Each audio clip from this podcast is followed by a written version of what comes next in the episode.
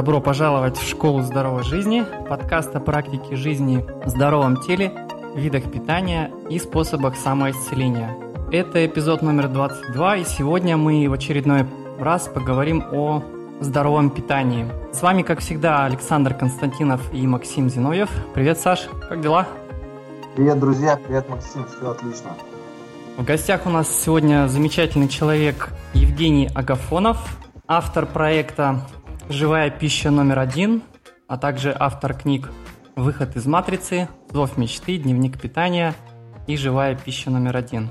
Как обычно, поблагодарю всех наших слушателей, которые слушают нас в iTunes, а, находят нас в группе ВКонтакте с одноименным названием «Школа здоровой жизни». Спасибо за вашу поддержку. Продолжайте слушать нас и скачивать наши записи. Спасибо вам огромное. Здравствуй, Евгений. Большое тебе спасибо, что стал нашим гостем, нашел время. Как, как дела, как настроение? Здравствуйте. Я тоже очень благодарен и Александру, и Максиму за вот эту возможность такой встречи, такой записи. А, ну, постараюсь, чтобы что-то полезное все-таки передать всем слушателям. И надеюсь, что это людям пригодится. Да, замечательно. А мы не будем придумывать ничего нового. Начнем с того, что попросим тебя рассказать о своей истории, чего э, начался твой путь. Я так понимаю, ты сегодня раска- поделишься своей историей, историей исцеления и о том, как ты пришел к э, вот этой системе здорового питания. Начни, пожалуйста, с самого начала. Ну, хорошо, хорошо. У меня путь получился достаточно длинный, потому что на данный момент мне 42 года, и вот э, не так давно мне удалось более-менее нормальное состояние организма восстановить, создать.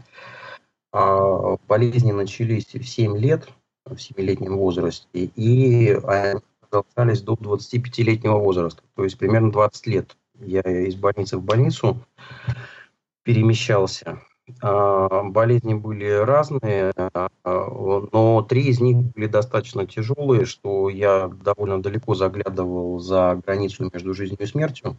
Последний раз был момент, когда я видел свое тело со стороны, когда при этом в совершенно ясном сознании находился. То есть это вот именно как в кино показывают, когда душа из тела выходит, отделяется, она тело видит и при этом все это осознает. Вот у меня была такая ситуация, в 2001 году. Кстати, что интересно, это было 11 сентября 2001 года.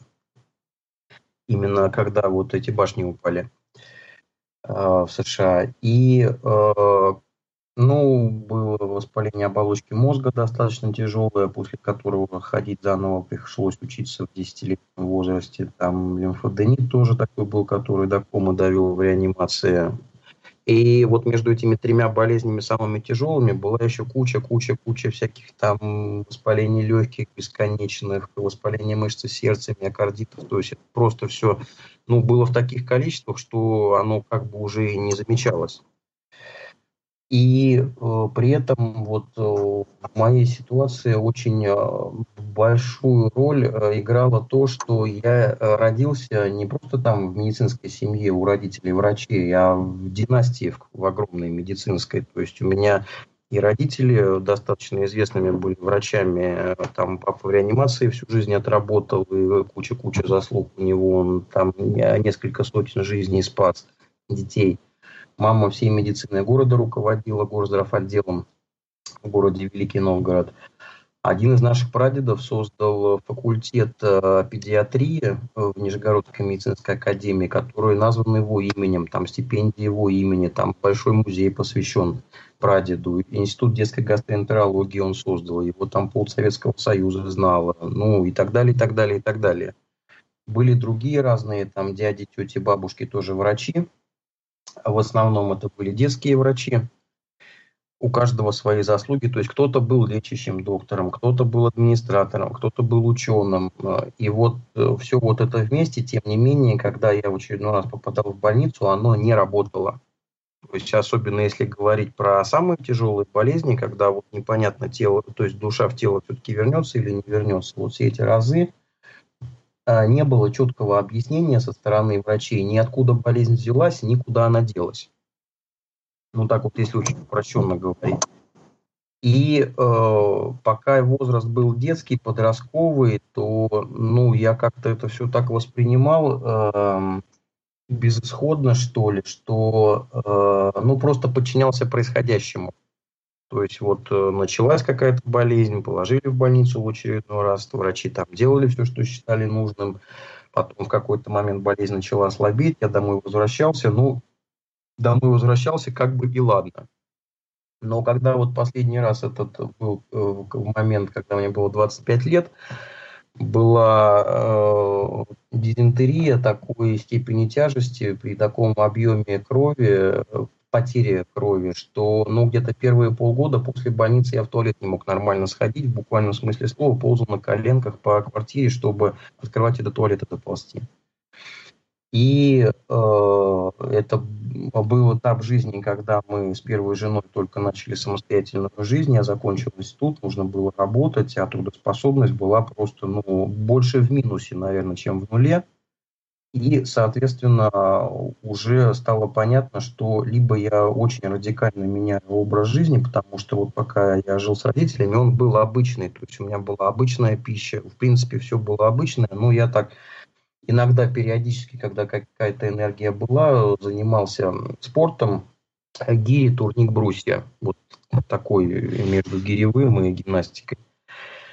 Но э, болезни достаточно часто повторялись, поэтому я там какой-то период времени тренировался, потом опять в больнице, и вот это такая была история бесконечная. И вот когда в 25 лет э, стало понятно, что либо что-то менять, либо, ну, жизнь просто исчерпанной можно было считать, потому что энергия была вообще на нуле полном. И э, я стал э, читать все книги, какие только под руку попадались на тему здоровья, здорового образа жизни, йоги разные, там, здорового питания и все-все-все, что с этим связано.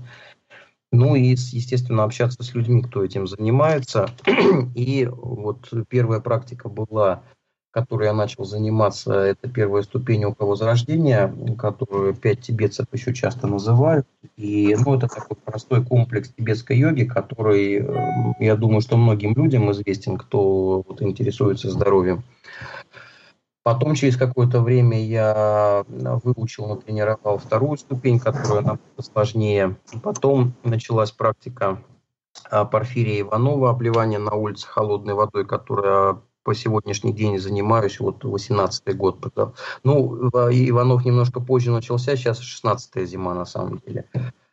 А, очень Даосская йога меня глубоко зацепила. Я вживую был на семинаре Монтекачи, его книги много раз перечитывал. Но мой наставник – это человек, у которого, а, который у Монтека учился лично. И когда он жил в Нижнем Новгороде, то я с ним тренировался вместе, мы много общались, и вот эта практика, она ну, на меня повлияла достаточно сильно. Это... Можно перебью, Евгений? Даосская йога – это про цигун, это туда? Ну, э, можно сказать, что и да, и нет. Вот э, я в русле конкретного мастера работаю именно Монте То есть это в первую очередь накопление, трансформация, управление сексуальной энергией. Вот эта тема, которая может физиологию организма очень сильно изменить, если действительно этим заниматься. Я порядка 15 лет этим занимаюсь на сегодняшний день, поэтому ну, выводов достаточно, что это работает 100%, и я крайне рекомендую каждому, кто с этим не знаком о здоровье, если совсем прям вот уходит, то, ну, внимание обратить. Ну, а тем более мужчинам, в первую очередь мужчинам. Хотя, естественно, для женщин это тоже полезно. Это практики, которые для меня ежедневный образ жизни, вот в течение порядка 16-18 лет, и были практики, которые я какой-то период времени делал, потом делать переставал, потому что с где-то апреля 2000 года я начал вести дневник э, каждый день, в котором стал фиксировать порядка 20 параметров тела и энергетики, что происходит, э, сколько энергии, сколько я смог каких упражнений сделать, какой был сон, там, э, какие были тренировки, обливания, там, упражнения и так далее. И, соответственно, когда накапливается за много лет вот эта информация по наблюдениям, то когда ее анализируешь, то э, видишь, какие практики как влияют и какие больше дают отдачу, меньше отдачу, и которые, соответственно, вот всей моей природе подходит больше или подходит меньше. Поэтому вот э, чем дольше я все это анализировал, сравнивал, тем а, больше было понятно, что, конечно, самые эффективные практики – это те, которые подбираются индивидуально. Потому что люди достаточно разные, они разные по очень многим параметрам своей природы, и природы тела, и природы души, природы сознания, природы энергетики. И, конечно, всем пытаться делать одни и те же практики и ждать от этого одних и тех же результатов, ну, это несерьезно по определению.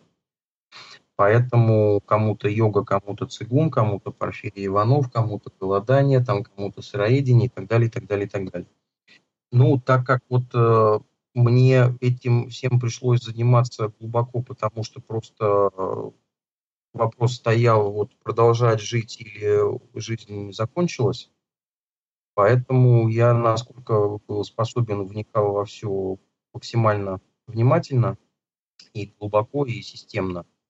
Ну и вот за это время накопились определенные выводы, которые вот в конце концов два года назад привели к созданию своего проекта «Живая пища».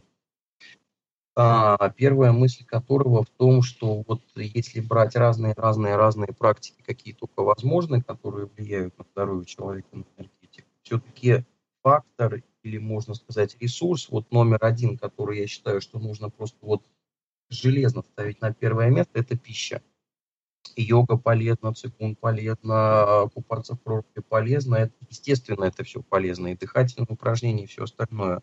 Но если этими всеми практиками заниматься и продолжать э, питаться обычной вареной едой из магазина с консервантами, красителями, запивать это кофе, заедать там сосисками и котлетками с пюрешкой, то это все вот эти практики перечеркивает какие-то на 50%, какие-то на 90%.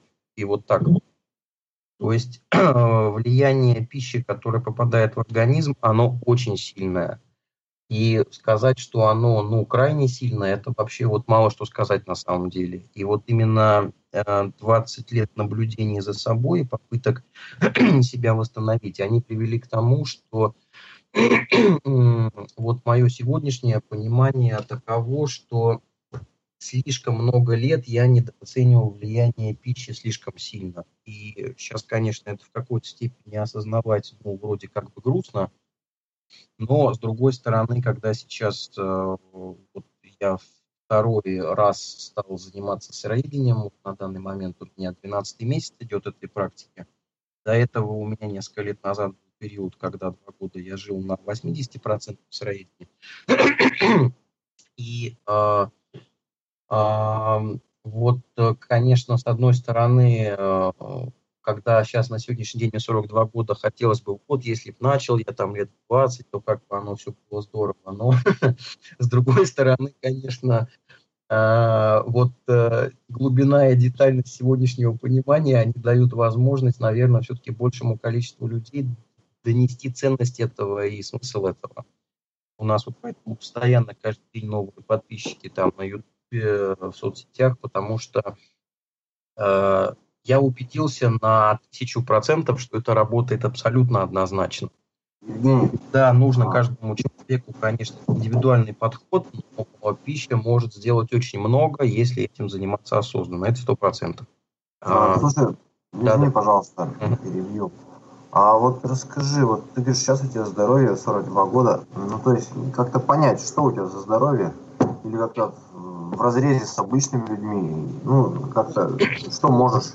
В разрезе с обычными людьми все-таки оно явно, конечно, существенно выше, скажем, среднестатистического, потому что сейчас, например, когда мы с э, орушами познакомились, и я стал тестировать, мне стало интересно, как вот будет организм реагировать на их практике, то вот после сухого голода а, я ну, достаточно легко могу при минус 20 э, постоять на улице босиком по снегу, походить, облиться холодной водой, сделать всю свою тренировку там с десятком подходов подтягивания, например, там э, гири сделать несколько подходов, и но я себя совершенно комфортно при этом чувствую, то есть там ни голова не болит, каких-то вот таких нет э, моментов э, ослабляющих. Потом вот, допустим, прошлом году была такая ситуация, когда нужно было очень быстро съездить из Нижнего Новгорода в Анапу за рулем. И я первый раз в жизни проехал э, почти 2000 километров за рулем, не останавливаясь. То есть это было без сменщика, это было примерно 36 часов дороги, э, круглые сутки, всю ночь, когда я просто ехал. Но мы вот где-то, наверное, несколько раз останавливались, минут на 15-20 я глаза прикрывал, там поели один раз, но в целом это было непрерывное движение.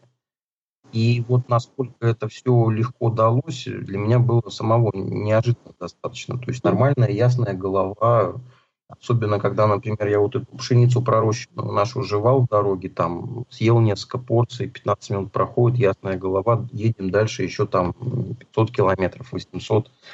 То есть э, в принципе, тело сейчас ну, в более-менее нормальном состоянии. Потом были вот э, два года назад тоже такие эксперименты, когда где-то ну, километров 700-800 ездить приходилось после двухчасового сна. То есть, конечно, ну, с одной стороны, все-таки такие эксперименты, они в большинстве случаев ресурсы тела, конечно, напрягают, но, тем не менее, все равно я хотя бы это могу сделать, если сделаю усилия. А большая часть людей, которые на обычной пище живут всю жизнь, они ни при каких усилиях этого не смогут сделать, просто тело выключится, и им нужно будет отдыхать, восстанавливаться. Ну и надо понимать, от тех болезней, которые у тебя раньше были, ты избавился, и сейчас ты э, очень редко болеешь или как часто болеешь? В больнице я последний раз лежал, э, получается, 18 лет назад. Вот когда... Часто, Ну, я бы, да, сказал, довольно редко ты болеешь. А, ну, в больнице. А, и э, вот когда я начал э, практику Порфирия Иванова с обливаниями, то у меня была температура порядка 39,8 единственный раз первую зиму. Очень, кстати, интересный был опыт, когда это была первая зима обливаний на улице холодной водой. Тогда у меня пища была абсолютно обычная, и вареная, и молочка, и вот абсолютно обычная пища. Но я настолько вот к этой практике как-то так вот, э, глубоко в нее ушел, большая была вера э, учителю, что когда естественным образом э, включилась сильная чистка, когда постоянно стоишь на земле и выливаешь на голову холодную воду зимой, это была зима вот, с 2001 на 2002 год, которая в Нижнем Новгороде была достаточно холодная. И вот как раз было 31 декабря 2001 года, э, я чувствую, что какое-то состояние такое, что-то не то, что-то не то. Меряю градусник, у меня температура 39,8. Но э, Иванов четко писал, что чем тяжелее состояние, тем нужно чаще обливаться. А я настолько серьезно и буквально вот воспринимал все, что он писал и говорил, что если учитель сказал, значит, это закон, который вообще не обсуждается. Я вижу на градуснике эту температуру и вообще без колебаний иду наливать ведро воды, чтобы еще раз облиться. А тогда мы жили с э, первой женой, которая была детским врачом. И когда она увидела на градуснике 39,8 и то, что я иду обливаться, а тогда на улице было 20, у нее паника была просто ну дикая вообще. Ты что, ты что, сейчас на скорую везут тебя, там какой-нибудь инсульт, там не знаю, что хватит, ты что творишь? И мне таких усилий стоило, диких, ее как-то вот отодвинуть от двери, еще таки сходить на улицу и облиться. А, и вот это тогда был такой эксперимент над собой, что э, в тот день, когда была эта температура, я в итоге облился на улице три раза, вот при минус 20, абсолютно ни грамма никаких, ни таблеток, там, ни уколов, ни порошков, ничего не трогал. И получается, что где-то часов через 16 я проснулся, и температура была строго 36,6. То есть вот эта вода холодная на улице, она ну, настолько сильно сработала, что абсолютно без грамма каких-то искусственных химических лекарств тело восстановилось меньше, чем за сутки. И угу. вот это для меня То есть детский врач зря паниковал. Ну, это было, это первая была зима, самая первая. Я тогда очень много делал наугад. Я несколько раз обмораживал ноги, что они синели, чернели, облизали. Ну, зима такая, что было до минус 33 э, температура. Я до 15 минут проводил на улице, стоя на снегу, на льду и, ну, в общем, перегибал. Первую зиму я несколько раз перегибал лишнего. Ты добровольно сделал? Абсолютно, конечно, конечно, конечно. конечно. Мне прям нравилось или как? Или терпел? Ну, э, естественно, терпел, естественно, холод чувствуется, но вот э, когда определенная настройка сознания происходит, когда вот очень глубокая фокусировка на наставнике, даже если его нет в теле на данный момент, то есть вот Порфирий Иванов умер в 80-х годах, но тем не менее на самом деле определенный контакт есть на эгрегориальном уровне, на личностном уровне. Это отдельная, конечно, тема очень особенная, но я на себе убедился, что этот контакт реально есть. Он тогда мне позволил вот первые разы э, прожить вживую этот опыт, насколько все-таки тело – это такая вот э, нейтральная биомасса, которая по своей природе может управляться сознанием в огромной степени, просто в огромной степени. Такие Слушай, да. Евгений, хочу пока актуально э, рассказать свой опыт, когда я э, моржевал. Вот мы вырубили прорубь на, на озере, да, а, на речке. Э, в проруби я купался мало. Вот на сегодняшний день за всю свою жизнь где-то раз, наверное, четыре. А, по проруби у меня основной вывод для меня достаточно неожиданный. Вот с одной стороны, первый момент. Если человек в проруби купается, и вот если он полностью с головой уходит под воду, или он в ней купается, когда голова над водой, вот это две разницы настолько огромные, что пока голова под воду не ушла, э, считай, что человек вообще к проруби не подходил на самом деле. Это огромная разница.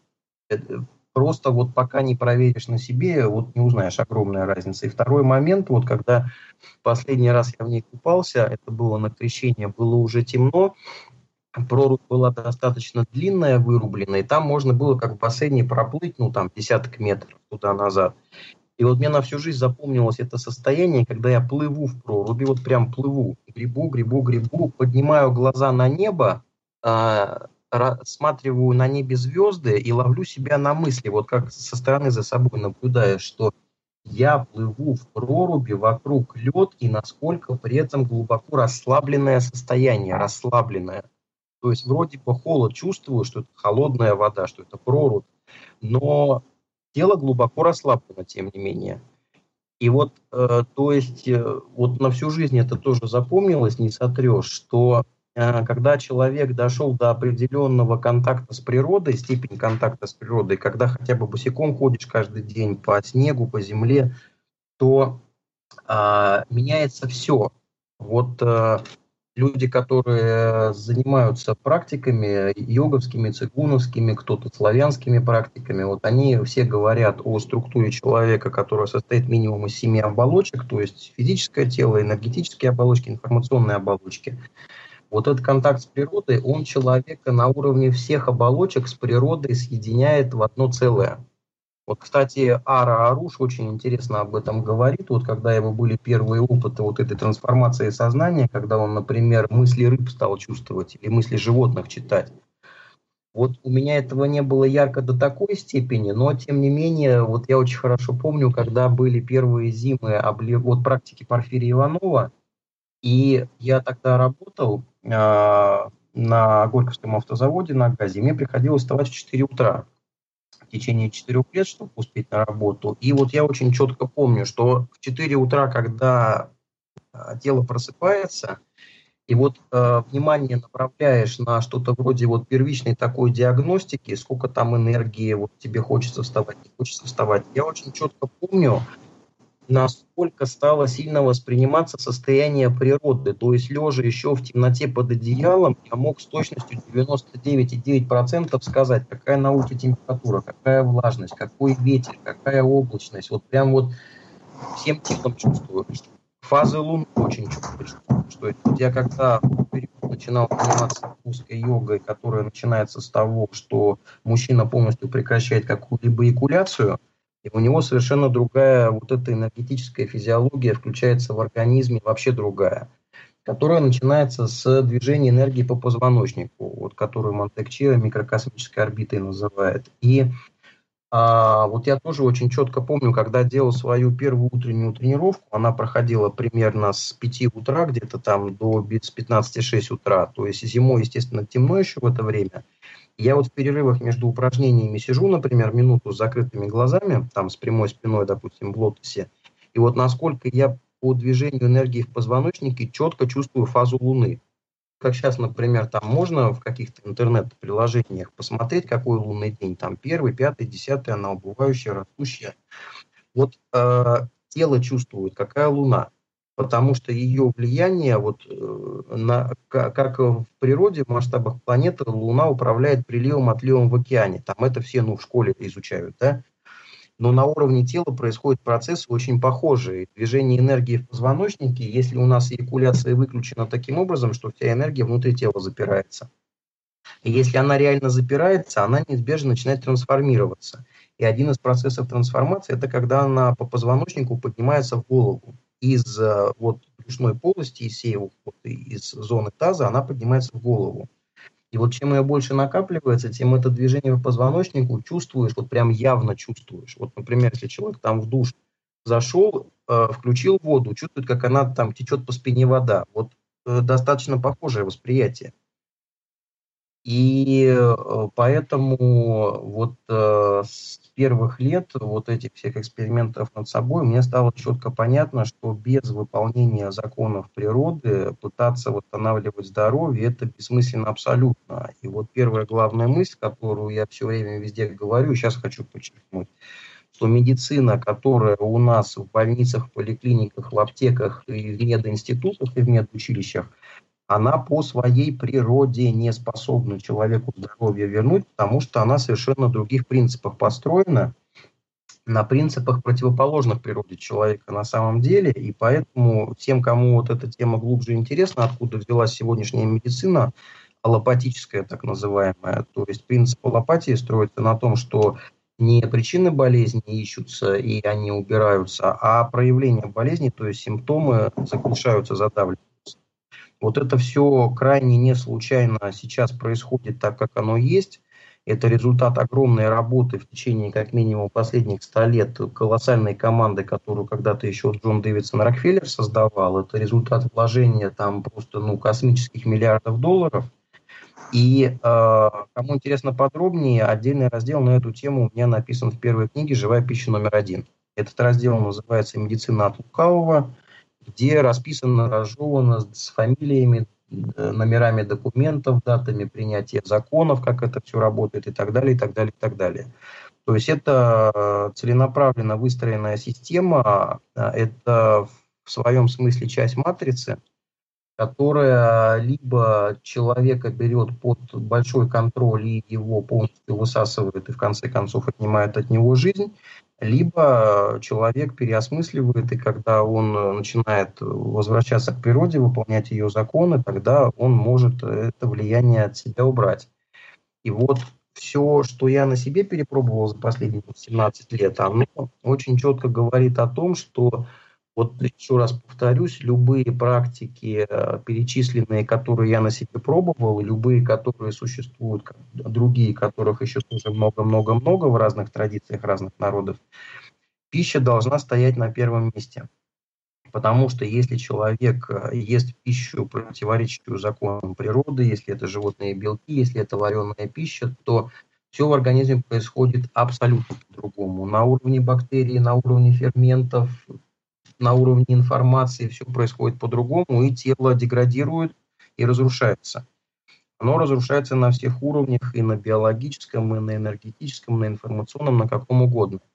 И вот если брать нашу сегодняшнюю тему, выход из матрицы или пища, которая меняет все, то э, на самом деле э, влияние пищи глубоко настолько, что если э, вот лучше, наверное, так сказать, чем более сильно, чем более глубоко, чем более полно человек меняет свой рацион, тем на большую часть сфер жизни у него неизбежно распространяется влияние, когда жизнь не может остаться без изменений. То есть, например, вот я, получается, первый раз э, попытался начать сыроедить примерно в возрасте 33 лет.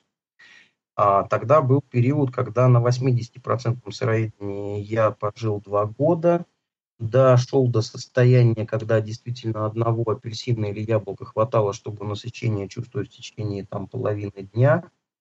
А, я себя замечательно чувствовал, жуя морковки при температуре на улице минус 25, минус 28 и продолжал обливаться на улице. То есть, э, ну, достаточно тело успело перестроиться все-таки заметно, достаточно заметно.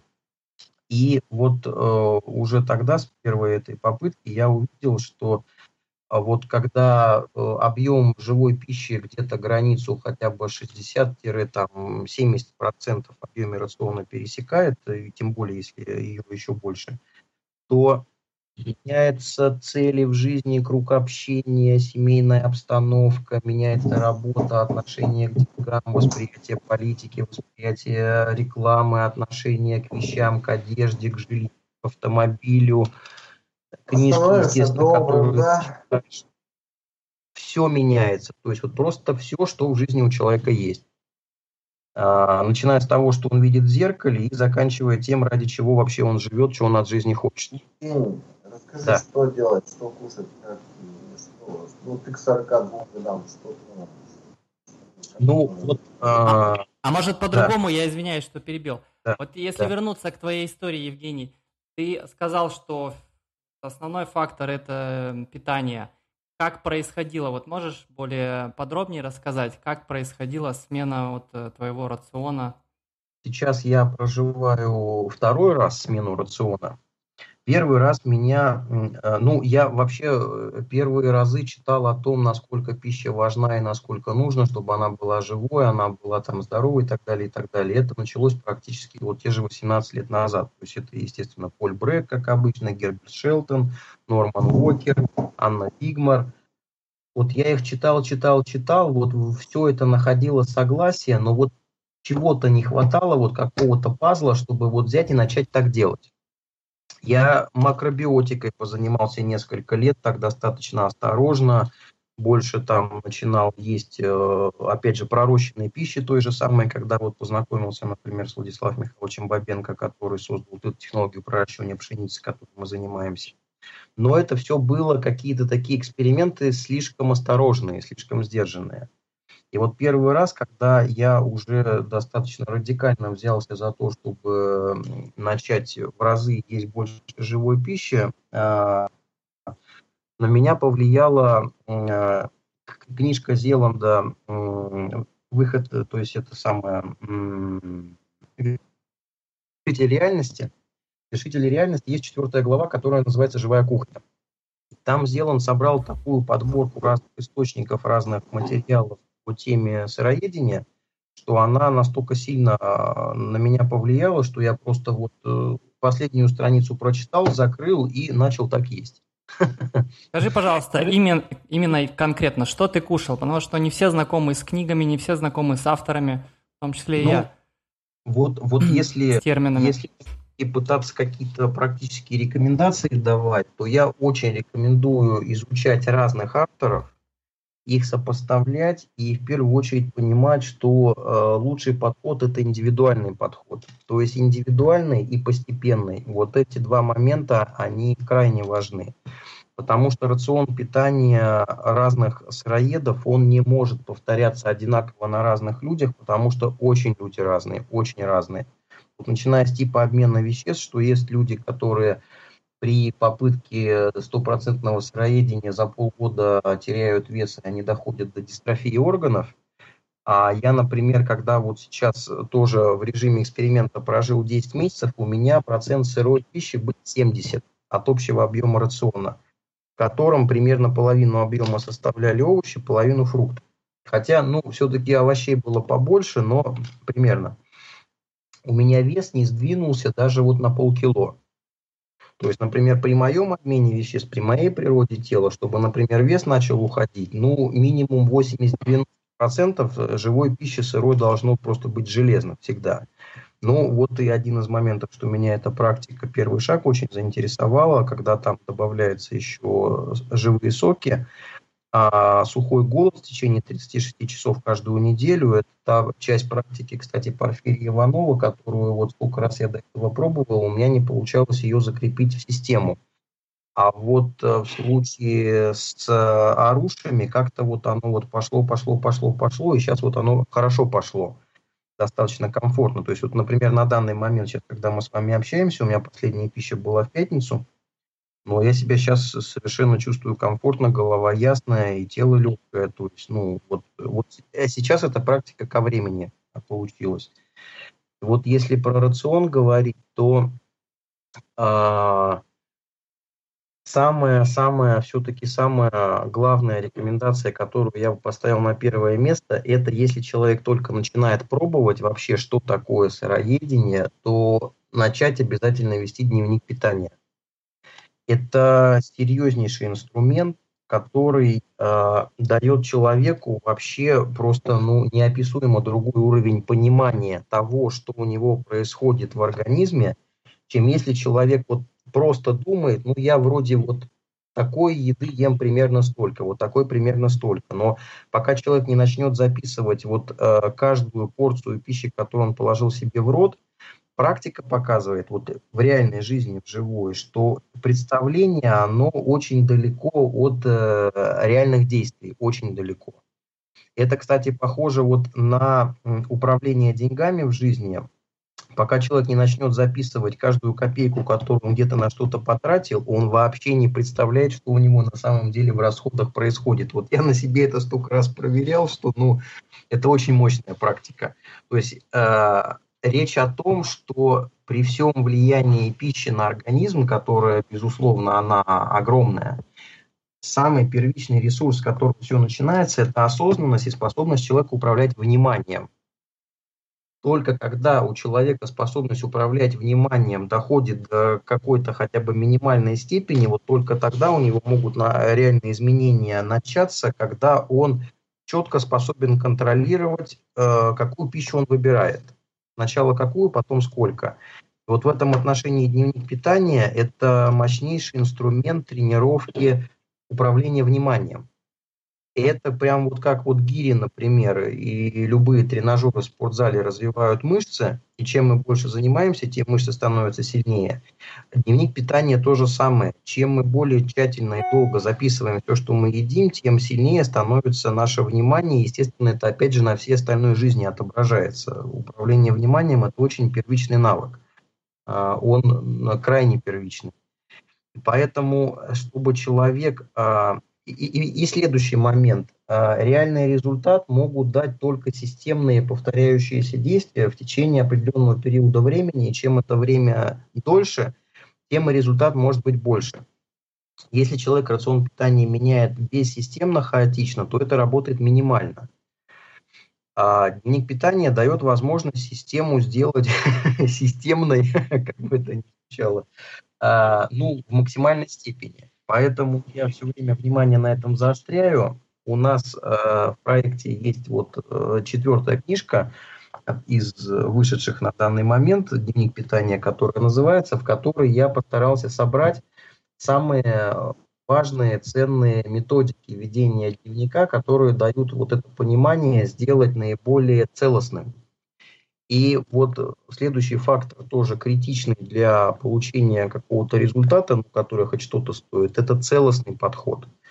Потому что люди разные, пища разная, и э, для кого-то, например, отказаться от животного белка, от мяса, это уже шаг достаточно большой и серьезный.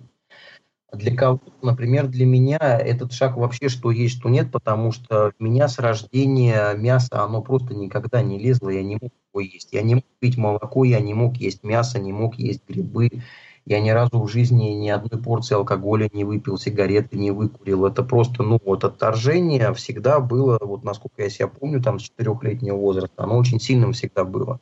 И когда люди говорят, вот я там мясо не ем месяц, это, ну, вот по природе моего тела это примерно то же самое, что я вот до потери пульса не напивался алкоголя уже месяц. То есть, ну, для, одного это вещи немыслимые, а для кого-то это повседневность привычная.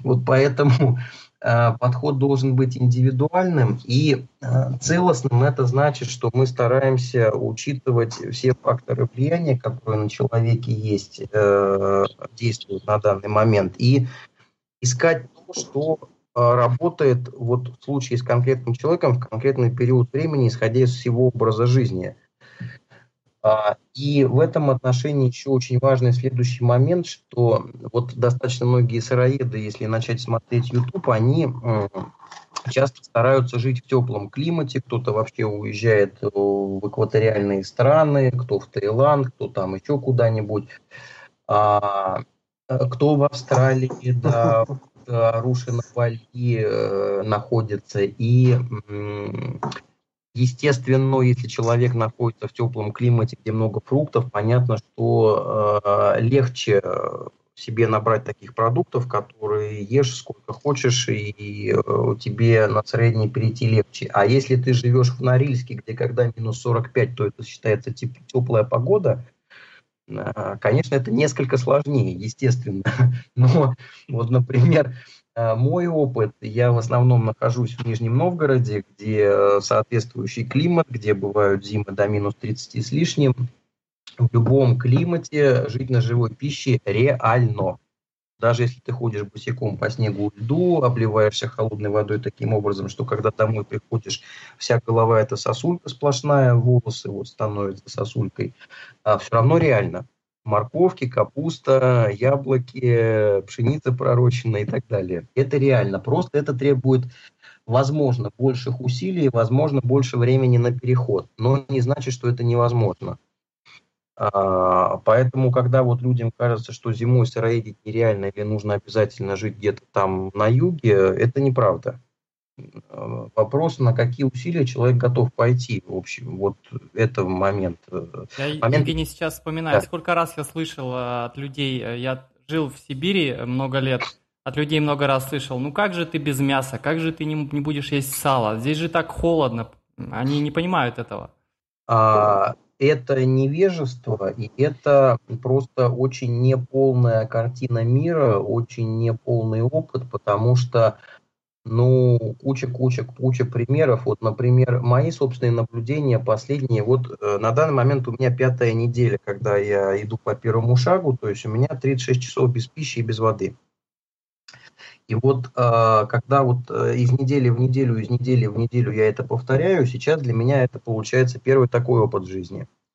И, соответственно, когда опыт первый, то всегда есть какие-то неожиданные наблюдения. И вот одно из таких наблюдений – это то, насколько вот я когда повторяю, например, пять недель подряд одни и те же действия с воздержанием от пищи и воды, то когда я веду дневник наблюдений за своими тренировками, то все эти пять недель четко получаю одинаковый результат. Что когда, например, я начинаю подтягиваться на турнике, когда вот именно этот день праны, без еды и без воды, у меня количество повторений четко увеличивается на два повторения. То есть даже если я ем 100% сыроедскую пищу, фрукты или овощи, количество повторений падает на 2. Вот вроде бы я чувствую насыщенность, я поел, а физическую нагрузку. И вот э, с мясом на севере то же самое, что, ну, сколько угодно есть примеров. Вот я вот на днях в очередной раз пересматривал интересное интервью с Алексеем Воеводой. Если вы, например, еще не слышали, кто это, то очень рекомендую его послушать. Э, приходилось, не приходилось слышать? Да-да, конечно, слышали. Вот. Да.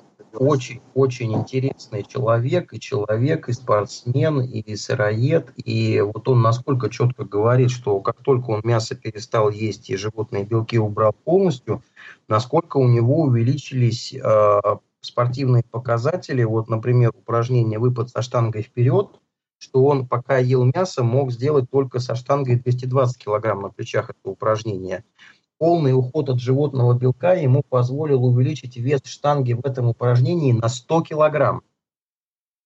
Не с нуля 100 килограмм выжить, а с 220 начать сжать 320. Вот, то есть насколько мясо, вот эти все процессы гниения и самоотравления организма, насколько оно вот постоянно было как дополнительной нагрузкой, весом. А воевода же не единственный такой спортсмен. И Арсен Маркарян есть, и там Алексей Ятленко есть, который всю жизнь мышцы качает, и культурист международного уровня, и так далее, и так далее, и так далее. И там Алексей Мартынов тоже у него мышцы, ну, достаточно, достаточно не слабые. То есть э, то, что мясо жизнь человека отнимает, это, ну, факт очевиднее, я не знаю куда. Если, допустим, э, у вас возникает общение с людьми, у кого есть как какой-то интерес, потребность в этом разобраться, то первое пожелание – это внимательно почитать, послушать китайское исследование. Гигантская работа. Если вы с ней не знакомы, очень рекомендую. Ну, просто вот автор, он всю жизнь на это положил, как минимум 40 лет. При этом у него ссылки на 700 других ученых из десятков стран, которые независимо от него делали подобные исследования и абсолютно подтвердили его выводы, что мясо – это смерть, это онкология, это самоотравление, это гниение, это гнилостные бактерии, ну и куча-куча всяких ужасов, начиная с того, что животных в сельском хозяйстве массово кормят гормонами, и генно-модифицированной пищей, и химикатами, и ну просто это, это страшные вещи с большой буквы. Евгений, да. вот на этой прекрасной ноте расскажи нам, что нужно кушать. А, я за то, чтобы тестировать на себе разные продукты, смотреть реакцию организма и выбирать для себя такой рацион, который э, запустит трансформацию в организме, но который не будет создавать слишком большие перегрузки в перестройке организма. То есть могу привести пример конкретные у нас в проекте, когда мы начинали только работать э, два года назад, э, женщина появилась в Москве, которая загорелась, ей стало интересно поставить такой эксперимент над собой, что нашу пшеницу пророщенную в течение первых четырех месяцев она стала есть в количестве 20 банок в сутки. То есть 20 порций. А она примерно половину прожевывала в виде травинок, половину делала в виде сока. И вот э, такой, а так как наша пшеница выращена на грунте специального состава, в котором срок дополнительных компонентов, у нее ну, огромнейшая биологическая активность, огромнейшая. Это катализатор всяких процессов в организме. И вот когда она а, ее ела в таком количестве, то первый месяц включилась чистка, когда это постоянная температура, а, из кишечника все вылетало, просто она не могла отойти от туалета, это отеки, сыпь, рвота, ну, просто ее наизнанку выворачивало 30 дней подряд. И вот это пример того, что а, живая пища, когда ее человек начинает есть в количестве большем, чем привык, она неизбежно включает в организме процесс самоочистки. Если мы сделаем слишком резкий шаг, когда человек всю жизнь ел там котлетки с пюрешкой, бац, и стал там на 80% есть только овощи, фрукты, человека начнет плющить, ну, достаточно сурово. И вот я полностью согласен, например, с Михаилом Советовым вот э, в этом э, моменте, что оптимальная скорость перехода на живую пищу, когда очищение запустилось, может быть, где-то температура подскочила, где-то, может быть, э, там рвота какая-то проскочила, но это не каждый день с утра до вечера. И в целом человек находится в более-менее стабильном состоянии, и главное, вот опять же, за собой наблюдать, это продолжать делать и постепенно менять разные продукты, наблюдать, как организм на них реагирует и э, увеличивать долю живой пищи, потому что э, то есть главная задача найти свой индивидуальный рацион. Вот конкретный пример. Если вы э, интересуетесь сыроедением, то э, должны были слышать вот ну, из самых известных раскрученных людей Юрий Андреевич Фролов и Михаил Владимирович Советов. Слышали что-нибудь про них? Советова я два. Вот. Ну, Юрий Андреевич Фролов, он из самых-самых-самых известных сыроедов, из мультимедийных, публичных. У него огромное количество видео, разных выступлений. То есть это очень известный сыроед-практик. И при этом он ученый-биолог, у которого самые подробные, самые глубокие материалы по физиологии человека, ну, из всего, что я видел, скажем, вот за свои годы изучения этого всего. И вот когда э, они рассказывают о личном рационе питания, то вот Фролов говорит, я в основном ем овощи. и у меня все нормально, мне все нравится, мне хорошо. Слушаешь Советова, который точно так же сыроед, который э, сыроед полный много лет, он говорит, а я вот все время ем фрукты, и мне вот только на фруктах хорошо. Получается, два человека примерно с подобным опытом в сыроедении и примерно с сопоставимой известностью, ну, Фролов больше биолог, а Советов больше врач, натуропат. Но один на овощах, другой на фруктах. Совершенно разные рационы питания. У меня вот, например, на сегодняшнем этапе примерно 50 на 50 объем фруктов и объем овощей, которые я ем. И я четко вижу, что вот если сейчас на сегодняшний день у меня 12 месяц перехода, когда я его делаю уже вот, ну, максимально внимательно, вдумчиво, насколько могу, то я четко вижу, насколько сильно меняются этапы этого перехода. То есть насколько первые полтора-два месяца было много меда, бананов, орехов, сухофруктов. И насколько с каждым следующим месяцем они меньше, меньше, меньше, меньше, меньше, меньше, меньше, сами меньше, меньше, меньше, я на сегодняшний день ем орехи э, где-то, может быть, дня два в неделю, а сухофрукты, получается, несколько дней в месяц. Вот они вообще почти ушли. То есть бывает, я два-три финика где-то съел, но редко. А первые пару месяцев это строго каждый день. И иногда, ну, в таких количествах, что на тарелку посмотришь, страшно вообще становилось, как это все можно в себя съесть, а оно съедалось.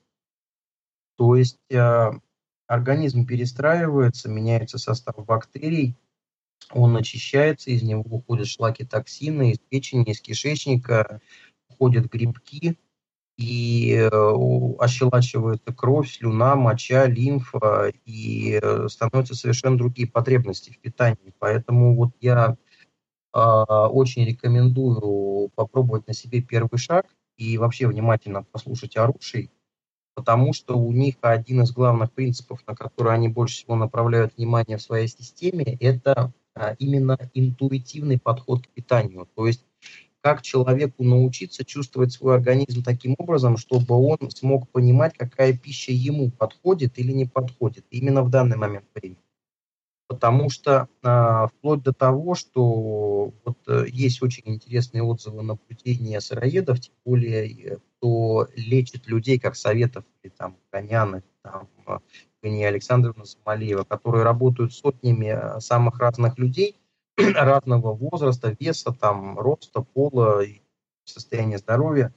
И бывают такие случаи, когда для а, восстановления контроля над тем, что у человека в организме происходит, иногда нужно съесть даже вот э, сосиску с картошкой. Советов очень интересные, сильные вещи на эту тему говорит. Я на себе пробовал, и тоже вот э, если сейчас идет 12 месяц, то у меня за это время разные были эксперименты. И были эксперименты, когда я съедал, например, э, пюре картофельное, и следующие где-то двое суток было все симптомы отравления достаточно тяжелые. То есть это головная боль, это слабость, потливость, э, какой-то стул такой непонятный становился. Ну, то есть вот четкое отравление. А в какие-то моменты, вот примерно ту же самую порцию, условно, там 200 грамм, допустим, картошки съел, как-то вот это происходило, ну, в конструктивном ключе. То есть э, главное это учиться вот чувствовать обратную связь от организма общие принципы, что когда мы едим овощи, то они больше способствуют очищению организма, а фрукты в большей степени питанием организма. Также в рационе очень серьезное место занимает вода, чтобы она была чистая, она была живая. И вот э, за что я крайне благодарен Арушам, низкий поклон им, это внимание, которое они уделяют живым сокам. Потому что вот как я сколько о них читал, сколько раз пробовал, но настолько, как показала практика, это было в моем случае бессистемно, что когда сейчас вот я стал пятую неделю это делать более системно, и вот у меня есть там пятница, воскресенье, когда я пью живые соки. А у нас специально две разные соковыжималки теперь есть. Разные мощности, разных способов делания сока. И э, насколько жидкое питание, если это сок живой, который мы сами сделали своими руками, насколько это сильный продукт питания. То есть тут только могу сказать, что пока не попробуешь, не узнаешь. Меня слышно нормально? Да-да-да. Да, все отлично. Вот, поэтому, а, если э, стараться максимально полноценно начинать менять рацион, то э, живые соки – это крайне ценный продукт, я очень рекомендую, ну, во-первых, просто включать это в рацион, если человеку позволяют деньги, там, э, возможность соковыжималку купить, эти все овощи, фрукты покупать, то обязательно это пробовать. И э, попробовать хотя бы день, например, или там два дня, выходные, только на соках прожить. Вот если, например, вы не видели фильм «Толстый, больной, почти мертвый», очень интересный фильм документальный, то рекомендую посмотреть, насколько вот эксперимент был интересный, сильный у человека, который это все по себя снял, что-то вроде видеодневника документального. Когда у него была куча болезней, тоже в районе 40-летнего возраста, и он а, 40 с чем-то дней, по-моему, вот первый раз прожил только на живых соках, что при этом получилось у него? С анализами, там, с весом, со всем остальным. Очень интересный материал. Я сейчас это пробую на себе и вижу действительно, что да, соки это шикарная штука. И если мы просто едим овощи и фрукты без соков, то это не такая полнота ну, инструментария, не такая полнота помощи организма. Э, поэтому вот первый шаг – это система, которая, может быть, кому-то простой покажется, но реально сила в ней большая. Поэтому, если вы хотите, например, попробовать на себе, начать попробовать, там, первый раз попробовать, то это хороший вариант, это интересная система для того, чтобы вот этот опыт на себе получить. Э, на самом деле очень рекомендую, но также крайне рекомендую, чтобы дневник питания человек вот буквально с первого дня вел, тогда у вас все-таки уровень понимания будет другой совсем. По рациону, по продуктам питания еще вот э, хочу уделить внимание, что достаточно серьезный вопрос – это выбор этих продуктов, когда мы их покупаем. Потому что э, большая часть продуктов генно-модифицированные, а генно-модифицированная пища – это разрушение организма тяжелейшее начиная с генокода, с генотипа, с э, ДНК и отмирания репродуктивной функции там, в третьем-четвертом поколении. Это очень серьезная тема. Э, рекомендую на нее отдельные дополнительные видео посмотреть. Там Горяева, например, вот на каналах Концепции общественной безопасности есть разные ролики. То есть э, а, все-таки, если в это начать вдумываться, то более-менее живые, чистые фрукты, овощи, зелень от генно-модифицированных все равно отличить можно. В большей степени, в меньшей степени, но можно отличить. И э, вот, э, это один из первых навыков, который надо тренировать. Что если вы видите, берете фрукт любой, а у него размер неестественный, форма неестественная, он выглядит как пластмассовый, у него бугристая поверхность кожуры, у него какие-то такие э, шишки странные, перекошенные на нем, поры неестественного размера, то 99% что это генно-модифицированный продукт. И, и, конечно, надо стараться все-таки избегать таких продуктов. И чем человек э, живой пищей занимается более серьезно, тем а, есть смысл больше внимания уделять тому, чтобы стараться покупать продукты у людей, которых вы знаете то есть с ними знакомиться, общаться, пробовать пищу на себе. А вот вчера мне очень понравилось интервью, смотрел, э, э, смотрел интервью, вот заклинило имя счастье, счастье у него псевдоним. Интересный человек. Э, вот там они с Романом Миловановым обсуждали тему выбора продуктов. И э, он говорил о том, как реагирует тело, что даже вот если, например, на одном и том же рынке человек купил, допустим, апельсины и груши, и одни достаточно чистые, вот из Испании, а другие вот из Китая попались. И в китайских э, были какие-то искусственные удобрения химические, и что у человека чем чище организм, я вот в этом на себе успел убедиться даже на сегодняшнем этапе своей практики, тело реагирует моментально.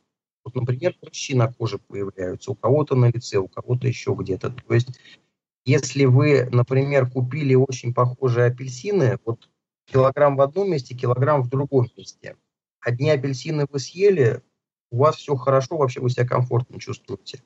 А другие апельсины съели, они вроде бы похожие внешне, то есть они, например, не генно модифицированы, нормальные апельсины, но выращенные с химическими удобрениями. Вы их съели, у вас сыпь пошла, прыщи пошли. Там, например, потливость какая-то пошла такая вот, ну, когда под липкий, там, пахучий и так далее. Соответственно, больше в этом месте такие продукты, наверное, покупать не стоит. Но вот в этом отношении наш проект «Живая пища», он э, создан для людей, которые понимают ценность а, чистых живых продуктов, мы линейку расширяем и э, максимальное внимание уделяем тому, чтобы все, что есть у нас, любые там пшеница, лен и все-все-все, любые другие продукты, чтобы они были только от людей, которых мы знаем. Это то, что я сам лично ем каждый день, то, что мы едим дома, там жена, дети, близкие люди и так далее. И а, вот это очень серьезный вопрос. А, и как, то, есть только реальная живая практика, она даст человеку понимание, какая пища ему сейчас нужна. А, то есть общий принцип, э, то, что раньше человек всю жизнь ел вареное, постепенно заменять на живое и смотреть, какая пища вам комфортнее. То есть вот у меня, например, э, ну, первые полгода просто я вот остановиться не мог в каких-то количествах огромных, ел капусту. Капуста, капуста, капуста, постоянно много-много капусты и много зелени. Сейчас организм перестроился, почистился, и капуста воспринимается спокойнее, я ее могу съесть там 150 грамм, ну 200 грамм, и вот полдня прямо сытость, что вообще не, не вспоминаешь про еду. То есть, а, да, еще, еще по поводу рациона очень важный момент – это работа кишечника. Вот когда, если человек начинает, то первый фокус внимания – это ведение дневника питания, и второй фокус внимания – это отслеживание кишечника, потому что если у человека естественное состояние, ну то есть не естественное, а обычное, привычное состояние организма такое, когда он ходит в туалет раз в несколько дней, то эта ситуация серьезная настолько, что все уже остальные вопросы, это, в общем-то, вопросы там пятой-десятой важности. Что пока человек не подберет такой рацион, чтобы у него количество освобождения кишечника естественным образом, без клизмы, без касторки там и без всего остального было равно количеству приемов пищи, вот это задача номер один. Соответственно, а, когда человек в основном ест вареную еду, то чем больше в ней слизи образующих продуктов, молочки, риса, картошки, хлеба, уж не говоря про белый хлеб, то кишечник забивается слизью, в нем патогенная микрофлора, и человек ходит в туалет значительно реже, чем сколько раз он поел. И э, большинства людей чаще всего перистальтика включается овощами, салатами, щеткой. То есть это морковь, свекла, капуста. Бывают люди, на которых это не срабатывает. Значит, либо общаться с врачом-натуропатом, либо пробовать какие-то дополнительные методы. Можно попытаться иногда кишечник расшевелить, например, магнезией. Можно попытаться какими-то йоговскими упражнениями, можно попытаться там массажами специальными, э, э, биологически активные точки как-то вот э, шевелить там на ладонях, на стопах, на ушах. А, но вот главное это понимать, что если кишечник сам освобождается без дополнительного стимулирования меньше раз, чем было приемов пищи, значит что-то уже точно в организме не совсем хорошо. И это очень серьезный момент. И это актуально всегда, при любом весе, при любом возрасте, вот при любом поле, при любом образе жизни. Э, внимание на кишечник должно быть в первую очередь. А, и вот если с этого начинать, то тогда постепенно оно будет все вставать на свои места. И э, ну, главная практика, главная практика вникания, собирания обратной связи от организма. Вот. И кому это все интересно глубже, я, соответственно, рекомендую книги, рекомендую видео людей, которые э, этим живут, А, опять же, все-таки наиболее полезно разных людей смотреть и слушать, потому что у людей разный опыт, разная природа, разные наблюдения.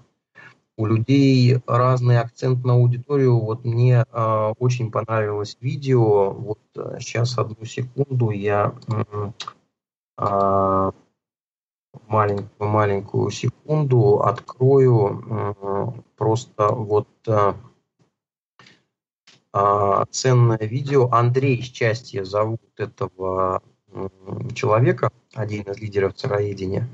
Вот у него недавно вышел ролик «Иерархия сыроедения», где он очень интересный материал сделал на тему, насколько разные сыроеды а, работают с разной аудиторией. Кто-то с пенсионерами, кто-то со спортсменами, кто-то с женщинами – а, кто-то на людей, кто из медицины вернулся, кто-то на людей, кто там йогой занимается. Вот это очень интересный момент, что э, нужно найти своего наставника, с которым у вас картина мира наиболее близка. Вот тогда ваша практика станет наиболее эффективной и комфортной для вас вот у меня какой-то опыт свой, э, поэтому вот когда сейчас год назад я решил переходить на живую пищу уже максимально внимательно, последовательно, вдумчиво, тщательно, дневники все вести, там замеры собирать и так далее, то я решил сделать проект, вот, ну, аналогов которому мне не попадалось, поэтому мне показалось, что это будет интересно людям, полезно. У нас на YouTube-канале «Живая пища номер один» есть а, плейлист, есть проект, который называется «Первые 52 недели только на живой пище». То есть смысл проекта в том, что я начал с первой недели, с первого месяца а, говорить о всем, что происходит вот именно в этот момент времени, когда человек первые шаги делает. Потому что большинство материалов, которые есть в Ютубе, это когда люди говорят о своем опыте, когда они на живой пище уже сколько-то лет. И кто-то три года, пять лет, семь лет, а кто-то и больше десяти кто-то почти 20. И это, естественно, совершенно другая ситуация. А когда у нас есть наблюдение, что происходит в первый месяц, во второй месяц, на шестой месяц, двенадцатый месяц, это совсем другая ситуация. Вот я об этом говорю. Поэтому те, кто только начинает, э, скорее всего, полезный материал для вас должен быть. Вот я рекомендую этот видеодневник посмотреть. Ну и книги, все, которые у нас есть, я вот несколько слов сейчас на эту тему скажу, что а, у проекта «Живая пища» такой а, подход к работе, что все материалы, которые есть, которые написаны в книгах, они у нас выложены в открытом бесплатном доступе. Они есть на главной странице сайта живаяпища.рф, когда можно в один клик скачать полную версию книги, либо это PDF-файл, электронная книга, либо это аудиокнига MP3, эм которую можно слушать. Вот опять же аудиоматериалы у нас есть. Вот надеюсь, что они вам будут полезны, пригодятся. Да-да, я как раз хотел спросить. Есть, не, не всегда аудио... виде, видео можно смотреть. Я с удовольствием слушаю подкасты, я могу скачать, да? Да, у нас есть библиотека наших аудиокниг. То есть на данный момент закончено у нас сейчас четыре книги. И вот на данный момент все четыре книги есть в аудио, когда это полная книга. А, и они все в открытом бесплатном доступе, то есть вы нажимаете «Скачать», скачиваете. А у нас еще есть интересный эксперимент, который я тоже вам рекомендую посмотреть, просто я сам ничего подобного ни разу не видел. Это формат видеокниги. Но это видеокнига, когда не как вот э, в большинстве случаев можно в Ютубе видеть, а мы видим в окне видеоплеера ютубного изображение обложки книги, и диктор читает текст этой книги, например, там 12 часов. Вот вчера книгу Николаева там «Голодание для здоровья» вот э, я скачал, и это такая вот видео-аудиокнига, когда там 12 часов статично стоит изображение обложки, и диктор читает э, аудио материал, аудиотекст. Вот у нас видеокнига сделана таким образом, что это насыщенный видеоряд, когда практически каждое предложение материала, о котором говорится в книге, иллюстрируется каким-то изображением, фотографией, цифрой, схемой, картинкой, там, видеоряд, в общем. И вот в таком формате у нас сейчас сделано первые семь глав первой книги «Живая пища номер один». Вот у вас сейчас в вашей группе есть первая глава, и до седьмой главы у нас на Ютубе в плейлисте вот этой книги есть остальные главы. Сейчас в работе восьмая глава, где-то вот она в ближайшие там, дни должна у нас появиться. Вот. И э, смысл книг в том, что там вот то, к чему я пришел на сегодняшний день, что считаю первично важным, оно написано. написано. И э, книги сделаны таким образом, что первая книжка «Живая пища номер один», она по физиологии человека, по продуктам питания, по переходу на живую пищу и по нашей технологии проращивания пшеницы. Технология реально уникальная, она на самом деле очень ценная. Вот видео, которое у вас в вашей группе вы прикрепили, оно историю этой технологии рассказывает. И всем, вот, кто хочет от живой пищи получить ну, просто максимум отдачи вот этой вот биологической ценности, я рекомендую хотя бы попробовать, что это такая за пшеница, чтобы на себе узнать, как она работает. Вторая книжка «Выход из матрицы», которую сегодня упоминали, это книга о, о том, насколько пища меняет жизнь человека, его сознание, его энергетику, и насколько это серьезнейший момент в масштабах общества. То есть вот что меня тоже сильно зацепило в разных интервью вот этого Андрея Счастья, что все-таки он при всей своей такой вот, ну, смелости многих-многих разных э, мыслей, которые он говорит, все-таки он э, человек, который мыслит в масштабах общества, не своей там вот группки, которая вокруг конкретного сыроеда накопилась, а в масштабах общества, что э, изменение пищи, когда люди хотя бы там мясо полностью есть перестанут, уж я не говорю про преобладание живого питания, это огромнейшая трансформация общества. Это такая трансформация общества, когда там такие процессы, как войны, преступность, э, политики разные коррумпированные, это просто прекратится, вот э, как э, весна приходит, и снег тает. И если, и если солнце становится теплым, то снег может не растаять. И вот пища влияет мощно и глубоко на структуру, что когда определенная критическая масса общества начнет жить на живой пище, то просто нереально в принципе, чтобы было столько же преступности, коррупции, там, инфляции и так далее, и так далее, и так далее, и так далее, и так далее. Это вещи очень сильные и очень реальные, очень серьезные. Вот на эту тему написана эта книга – где я постарался вот самое главное, самое основное там каким-то образом упорядочить, структурировать. Это и на сфере образования отразится, там и экономики, и сельское хозяйство, ну, в общем, все. Это значит, что поменять просто цивилизацию целиком. К чему я всегда призываю, чтобы каждый человек это понимал и старался какой-то свой вклад в это дело внести. А следующая книжка «Зов мечты» – это описание нашего проекта, чем мы занимаемся, зачем занимаемся, для кого занимаемся, как занимаемся, наши там этапы развития, наши цели и так далее, и так далее. То есть это ну, что-то вроде презентации нашего проекта для всех людей, кому интересна ну, хотя бы сама идея. А, то есть у нас проект состоит из двух больших частей. Это а, продукты питания живой кухни, то есть это только продукты питания, которые не прошли никакой обработки технологической, искусственной. Ну, как максимум, это сушка при температуре там 35 градусов, как это с топинамбуром у нас происходит. И остальные продукты, они в том виде, в котором в природе находятся. Пшеница живая, лимон живой, маз живой, ну, иван-чай еще высушенный, но ферментированный, опять же. А, топинамбур живой, то есть живые продукты. И мы стараемся, чтобы у нас были доступны те продукты, которых в других местах нет. То есть такой пшеницы, как у нас, э, этой технологии проращивания, ее реально нет, она уникальная. Такого топинамбура живого круглый год, каждый месяц, ну реально ни у кого нет. Ну даже иван-чай, вот он высушен, ферментирован таким образом, который у нас, найти подобный не так просто. Аналогичные есть, но его найти непросто. Поэтому мы стараемся вот такие самые ценные, самые редкие продукты для людей сделать доступными. И э, а вторая часть – это наша образовательная просветительская деятельность, это наши книги и ютубные материалы. Ну, когда вот какие-то выступления складываются, общение складывается, например, как у нас сейчас с вами, то, конечно, я всегда очень благодарен каждой такой возможности и стараюсь о самом главном говорить. В общем-то, вот это все самое основное.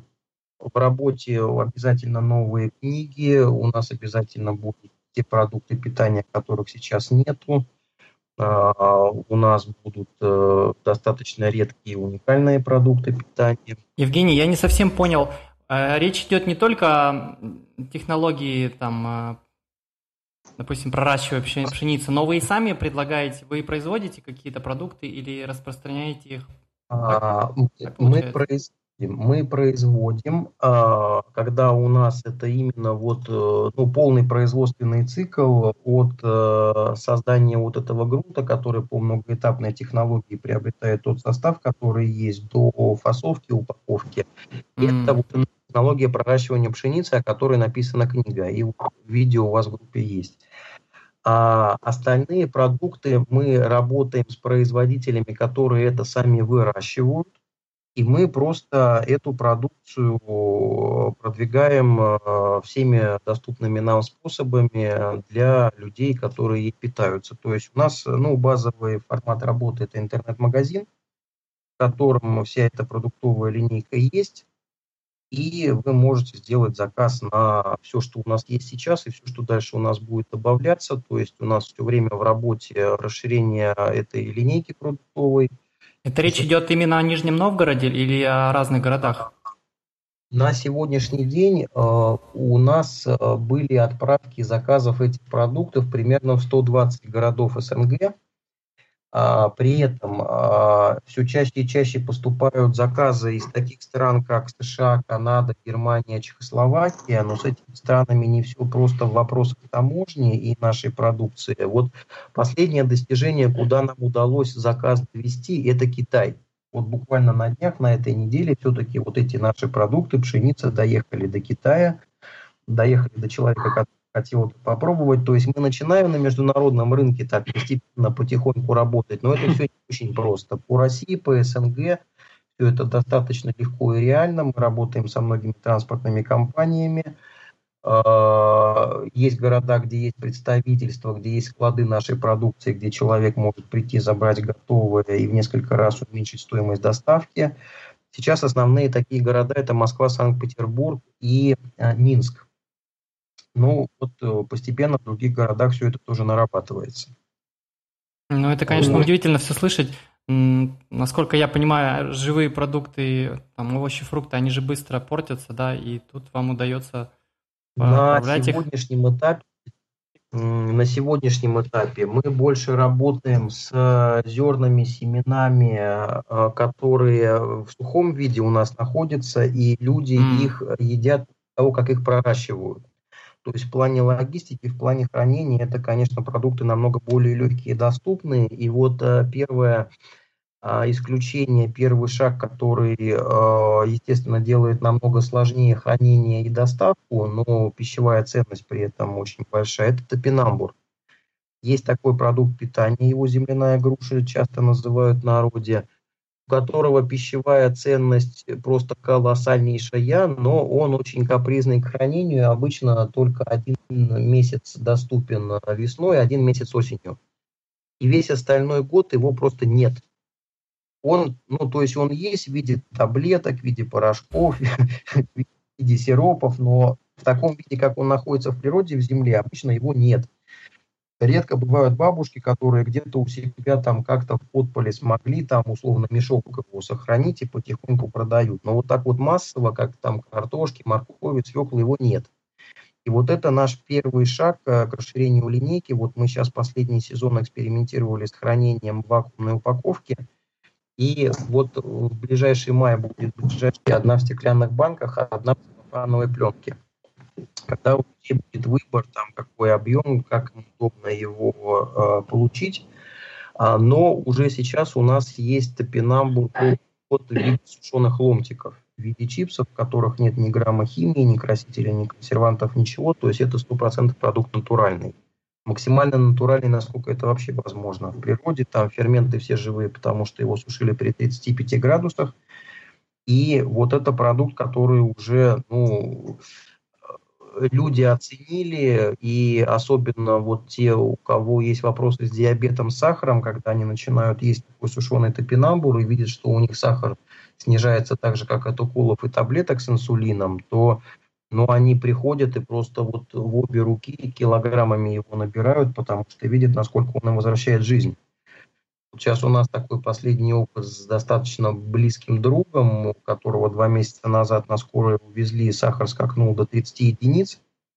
Врачи его э, все время нахождения в больнице убеждали, что теперь всю оставшуюся жизнь, ему сейчас 40 лет, он младше меня, будет просто переходить с э, лекарств все одних на более тяжелые, и в конце концов остаток жизни он проживет на инсулине. А мы стали кормить его вот этим топинамбуром нашей пшеницей, ну, лен, где-то лен, где-то маш, где-то гречка зеленая. И у него сейчас сахар опустился меньше 5 единиц. За первый месяц питания живой пищей, первый месяц. И вот, ну, на, на энтузиазме человек тоже стал о нас рассказывать, показывать, там, людей приводить. То есть э, мы сейчас пока с фруктами, овощами, такими, которые быстро портятся, не работаем, но из подобных продуктов следующий, который у нас будет, это репа. То есть вот что топинамбур, что репа – это продукты, которые можно есть каждый день, сколько человек хочет, столько он может их и есть. Но а, сегодняшнее сельское хозяйство ими занимается мало, их сложно где-то найти. Мы хотим их сделать широко доступными в любом количестве. В двух словах, вот так. Ну, у нас есть партнерская программа еще, я полсекунды отмечу, которая объединяет людей таким образом, когда у нас есть определенная часть стоимости продукции, которая заложена как наша благодарность людям, которые о нас рассказывают. То есть а вот первые два года работы мы ни разу никакой платной рекламы нигде не применяли. А везде только от человека к человеку информация, и поэтому мы очень ценим каждого единомышленника – который оценил, увидел какую-то ценность того, чем мы занимаемся. Поэтому мы всегда благодарны всем людям, которые на нас внимание обратили, книжки почитали, продукты наши попробовали. Поэтому мы вот очень всех зовем попробовать, почитать. И когда это легло на душу, то рассказать можете другим людям. Евгений, я честно признаюсь, мы с Александром всегда расстраиваемся, когда Блин, а... я прикинь, вот что-то говорить начал, у меня микрофон был выключен, прости, Максим. Как, ну, когда нам приходится ну, долго слушать и не очень получается задавать вопросы, э, и именно ага. так произошло сегодня. Но честно признаюсь, э, было настолько много интересной информации, было интересно слушать, что я как бы ни капли не расстроился. У меня все отлично, мне все понравилось, слушался. Это личная история, личный, личный пример исцеления. Это то, что я всегда э, хотел, желал, и как бы очень классный пример. Еще и плюс свой проект у Евгения. Очень шикарный проект, очень полезный, и у него очень перспективное большое будущее.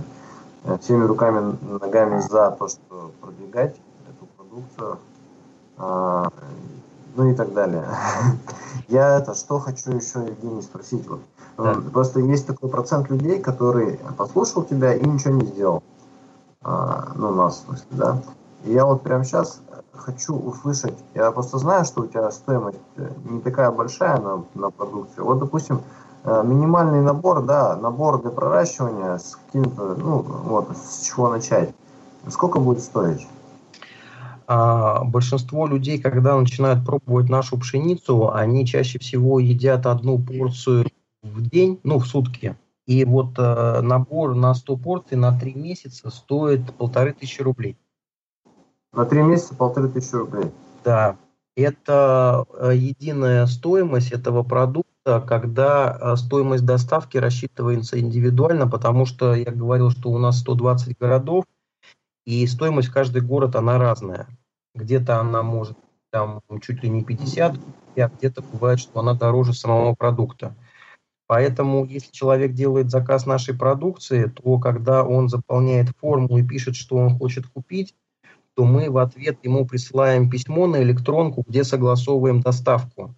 Он выбирает транспортную компанию, он выбирает стоимость доставки, он выбирает срок ну, доставки, тогда у него пол доступ. Вот, то ну, есть... Смотри, угу. Евгений, чтобы начать, вот полторы тысячи продуктов и доставка. Все равно примерно понимаем, что доставка не дороже тысячи рублей – ну или там не дороже. Ну не дороже, я думаю. Тысяча рублей ну, доставка максимум. Э, скажем, в 90% случаев. В 90% случаев по России, да, она в рамках рублей от 200 до 500, как правило. Ну вот, чтобы начать, грубо говоря, нужно примерно 2-2,5 тысячи рублей. Да. Да. И вы начнете уже, э, дорогие слушатели, э, становиться сыроедами потихонечку. То есть, да, но ну, обязательно, мне кажется, еще нужно побольше узнать, зайти к вам, да, на сайт, в группу. Я сегодня почувствовал у вас огромное количество информации ценной. И я был очень рад услышать, что есть и аудиокниги, постараюсь зайти, скачать и послушать. Да, я всем рекомендую книги. Почитать, послушать, кому-то посмотреть удобнее. Видеоматериалы мы делаем, э, их новые периодически делаем. То есть э, на сайте, на ютубе все есть. И вот я тоже был рад услышать, Евгений, я хотел задать вопрос, именно лично мне интересно, да, поделиться, допустим, тем, что я сейчас тоже частично перехожу на сыроедение, mm-hmm. на, на какой-то стадии я нахожусь, и что мне сделать дальше? Но вот ты упомянул, что у тебя есть там на YouTube, кажется, да, такой плейлист, где эм, первые 52 недели. Я вместо да, того, чтобы да. задать тебе этот вопрос сейчас, я, в принципе, могу туда зайти и там найти ответ на этот вопрос. Правильно я понимаю? Конечно, конечно, конечно. Угу. Либо, если у вас вопрос такой, что там в этом материале о нем не говорится, то мы всегда можем, естественно, списываться, созваниваться. Мы можем легко сделать еще вот подобную встречу, как сегодня, когда любые ваши вопросы разберем и будем только о вопросах говорить. Это легко. Да, мне кажется, получилось замечательное интервью. Может быть, не совсем интервью, но мне кажется, будет, будет его очень интересно слушать. Так получилось, да, что, Евгений, ты, в принципе, рассказал и осветил все те вещи, которые мы и сами спрашивали бы. Еще раз давай, пожалуй, э, в завершение повторим а какой у вас веб-сайт, как называется группа ВКонтакте, как найти в Ютубе, все это еще раз повторим, чтобы люди могли дальше обратиться и больше информации найти в том виде, в котором им удобней. Угу. Везде, во всех соцсетях, на всех ресурсах, в Ютубе мы всегда называемся «Живая пища». Угу. А сайт называется живая пища.рф. А, без пробела русскими буквами. Русскими а, буквами. А, канал на Ютубе называется «Живая пища номер один». А группа ВКонтакте называется «Живая пища номер один» тоже. То есть вот самое главное вот эти два слова «живая пища» и везде-везде э, мы там в Телеграме, в Инстаграме, везде мы вот «Живая пища». Угу. Отлично. Вы, вы большие молодцы, что столько много платформ э, пытаетесь охватить. Это, конечно, очень помогает. Ну Вообще, что ж. Кстати, по платформам можно маленький тоже вопрос с моей стороны. Да-да-да. Дело в том, что вот на сегодняшний день мы отработали два года первых, у нас начинается третий год, и мы стартовали практически с полного нуля ресурсов, вообще без оборотных денег, без всего, мы все делали только с женой вдвоем. Сейчас за это время потихоньку у нас ресурсы, конечно, нарабатываются, но пока они все равно маленькие достаточно. И вот если говорить по платформе, то на данный момент наши основные площадки – это YouTube, сайт и группа ВКонтакте. Телеграм, Инстаграм, Одноклассники, Фейсбук, там они у нас развиты минимально, просто вот чуть-чуть-чуть-чуть что-то там помечено. Поэтому очень ищем единомышленников, которые могли бы работать вместе с нами и которые могли бы помочь эти ресурсы администрировать. А, соответственно, если среди ваших слушателей, знакомых, может быть, еще каких-то людей, вот, которые у вас есть, появятся те, кто захочет участвовать в нашем проекте, то вот, например, администрирование а, допустим, группы в, в Фейсбуке, группы в Одноклассниках, это у нас очень актуальная задача, остро стоящая. Мы таких людей ищем целенаправленно. Естественно, мы их э, найдем, я думаю, что неизбежно, но так как на данный момент еще у нас эти люди не определились, поэтому я говорю, что если у кого-то есть такой интерес, то обязательно пишите в личку, ВКонтакте, например, и мы с вами все обсудим, как эта работа может выглядеть. А, э, изначально сложилось, что главный приоритет был на YouTube. На YouTube материалы появились, когда не было ни сайта, ничего. А, вот. Мы планируем развиваться, конечно, постепенно количество площадок э, увеличивать. Вот сейчас недавно у нас появился канал в Телеграме, и я не ожидал, насколько он живым окажется. Что вот в Скайпе, например, у нас общение с людьми какое-то такое довольно сдержанное, а в Телеграме он прям забурлил чат, как только мы его сделали. Вот. То есть э, мы, конечно, работаем для того, чтобы максимальному количеству людей разные каналы коммуникации были удобны. Я четко вижу, что кому-то удобнее ВКонтакте переписываться, а кому-то в Телеграме. Поэтому э, мы расширяем команду и ищем единомышленников. Все совершенно правильно. Спасибо, Евгений, что вот э, рассказал про то, что вам нужно привлечь единомышленников. Обязательно подумайте. Я думаю, среди наших слушателей обязательно найдутся такие люди, которым будет интересно и самим больше узнавать, и вам тоже помогать в вашем замечательном деле. А, что еще, Спасибо, Александр? Евгений. Мы... Да. Я, это, я очень доволен нашей беседой. Я думаю, мы, ну, у нас общие интересы. Да, это здоровье, да? Я думаю, мы всегда это говорим, но не часто потом повторно записываем с нашими гостями э, новые вы выпуски. Но вот в данном случае я очень Ты хочу, да, записать, давайте, выбрать какую-нибудь тему, сформулировать и еще раз встретиться. Давайте, давайте. Любые вопросы готовьте, пишите и обязательно сделаем. Вот приятно работать с профессионалами, да, Максим? А, я, я сейчас вспомнил, э, Евгений, обязательно потом найду, откопаю. Недавно промелькнула ВКонтакте у меня в ленте статья, то ли была на Медузе, то ли на TJ где-то, и там рассказывалось о какой-то русской платформе, что-то вроде э, организации, которая помогает именно вот таким стартапам, которые занимаются производством каких-то вот, э, продуктов таких, э, ручная работа или что-то в этом. Вот ваш проект, он близкий. Угу. Я обязательно тебе пришлю. Может быть, я не помню абсолютно название, но я поищу и пришлю. Может быть, он вам поможет. Может быть, вы Там... имеете в виду краудфандинговую платформу, что-нибудь Крауд... вроде Планета.ру? Не уверен, не уверен, надо поискать. Ну, но... посмотрите, посмотрите, да. да. Вы сейчас вот только с женой вдвоем это все э, тянете, всем этим занимаетесь сразу? Сейчас в нашей команде постоянных людей пятеро, mm. включая вот нас с женой, еще есть три человека. Один занимается производством, один занимается компьютерными разными там вопросами учета, там работы, бухгалтерии, вот того всего. А, несколько человек. Но мы очень на расширение команды, конечно, ориентированы, потому что вот с каждой такой встречи, с вебинаром, с живым выступлением больше людей, больше заказов, больше звонков, больше писем. И, ну да, кстати, еще я забыл сказать очень важный момент, обязательно надо, чтобы люди его услышали, э, наши с вами слушатели. Это то, что а, наша практика работы последних трех месяцев после э, последней поездки в Санкт-Петербург, когда мы выступали на семинаре Виктора Алексеевича Ефимова больше стало звонков и разных обращений людей. И а, особенно после вебинара вот с первым шагом, там вообще были ситуации, когда я вот, ну, за 5 минут три звонка входящих. Был у нас такой режим работы.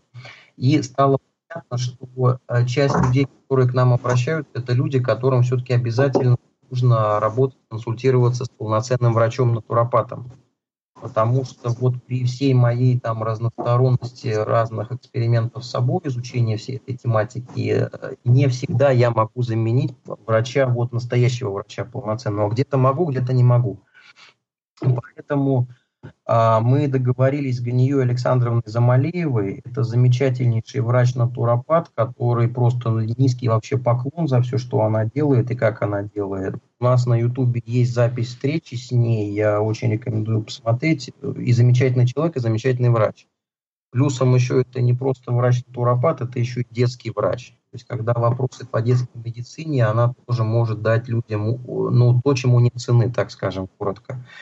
У нас на сайте в ближайшие, может быть, где-то месяц мы все вот это структурируем, пропишем, появится онлайн-доктор. Это возможность а, приема вот такого врача, когда к ней будет запись.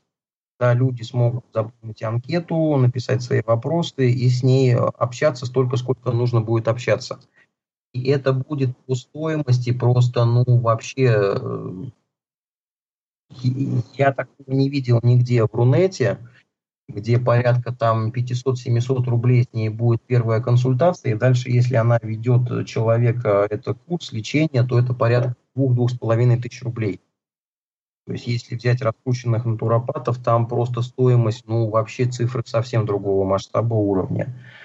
То есть, э, у нас врач есть, он есть уже сегодня. Сегодня, если вам нужна такая консультация работы, то вы можете просто нам писать и звонить любыми удобными способами, то есть можете через там контакт, через э, сайт. Но мы обязательно сделаем вот такой онлайн-прием. То есть это вот еще часть нашего проекта, которая социально имеет огромную ценность. Потому что кто-то сам может начинать там голодать, сыроедь и так далее, и так далее. Кому-то без врача никуда. Вот врач у нас есть. То есть э, команда живой пищи, можно сказать, что это все-таки не пять человек, а как минимум шесть. И вот шестое – это Гания Александровна Замалеева. С ней на Ютубе достаточно много роликов, а, которые тоже есть уникальный, очень ценный материал. Она сама сыроедка, естественно, она собственное здоровье восстановила тоже только благодаря живой пище. И вот последние несколько лет занимается пациентами, когда она может очень э, ценное понимание людям дать и рекомендации. Вот. Это важное объявление. Отлично. Я вот, вот сейчас вижу, как... Ну, я как, как отец, у меня есть двое детей. Вот, и я прям уже вижу, как моя жена берет блокнотик, ручку и начинает записывать вопросы, которые она хочет для меня лично задать. Обязательно. Я думаю, у каждого родителя есть э, вопросы к таким специалистам. Если есть такая возможность, надо ей пользоваться. Будем заканчивать? Да, прощайтесь. Максим, ты где? Ну вот на этой прекрасной ноте Максим куда-то сдулся. То есть... Максим, привет. Спасибо еще раз, Евгений. Э, было очень интересно слушать. Э, очень надеемся, что наш проект поможет вашему делать ваше замечательное дело, искать себе сторонников. И я надеюсь, мы встретимся еще раз и запишем еще один, два, может быть, и больше да, эпизодов. Да, да, надеюсь, да. Буду очень рад. Что, Вам... Всем до свидания. Пока-пока. Вам Будьте здоровы. Благодарность, успехов в вашей работе и до новых встреч. Спасибо. Пока. Всего доброго.